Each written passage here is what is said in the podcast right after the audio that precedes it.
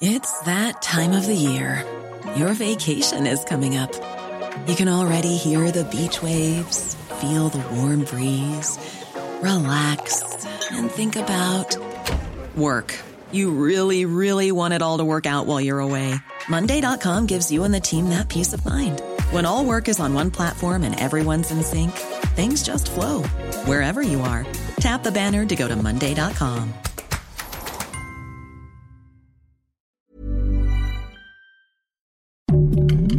Heraldo Podcast, un lugar para tus oídos. Una imagen vale más que mil palabras y a veces con tan solo escuchar viajamos al mundo infinito de la reflexión. Esta es la imagen del día con Adela Micha.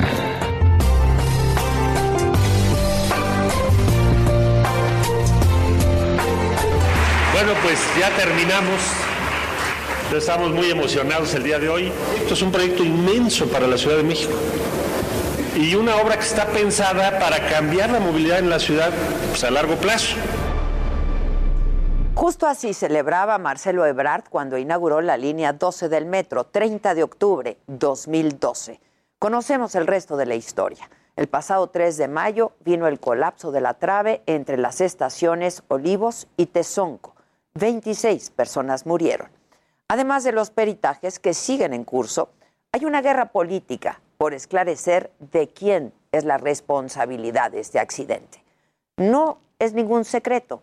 Ya fueron las elecciones intermedias y ha comenzado la, la carrera presidencial para el 2024. El desplome de la línea 12 puede derrumbar las aspiraciones tanto de Marcelo Ebrard como de Claudia Sheinbaum. Ayer el periódico estadounidense The New York Times publicó una investigación que apunta a que parte de la responsabilidad de este accidente del metro podría caer en dos de los hombres más poderosos del país, el propio Marcelo Ebrard y el empresario Carlos Slim.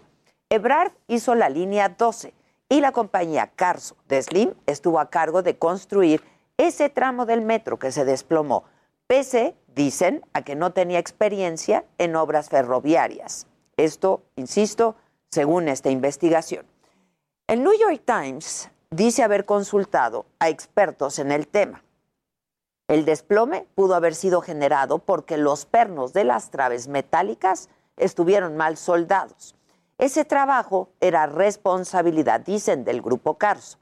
Además, el diario señala que las obras estuvieron mal hechas, con prisas y fallas invisibles, con muchos errores técnicos y con presiones políticas por concluir la obra rápidamente durante el mandato de Ebrard.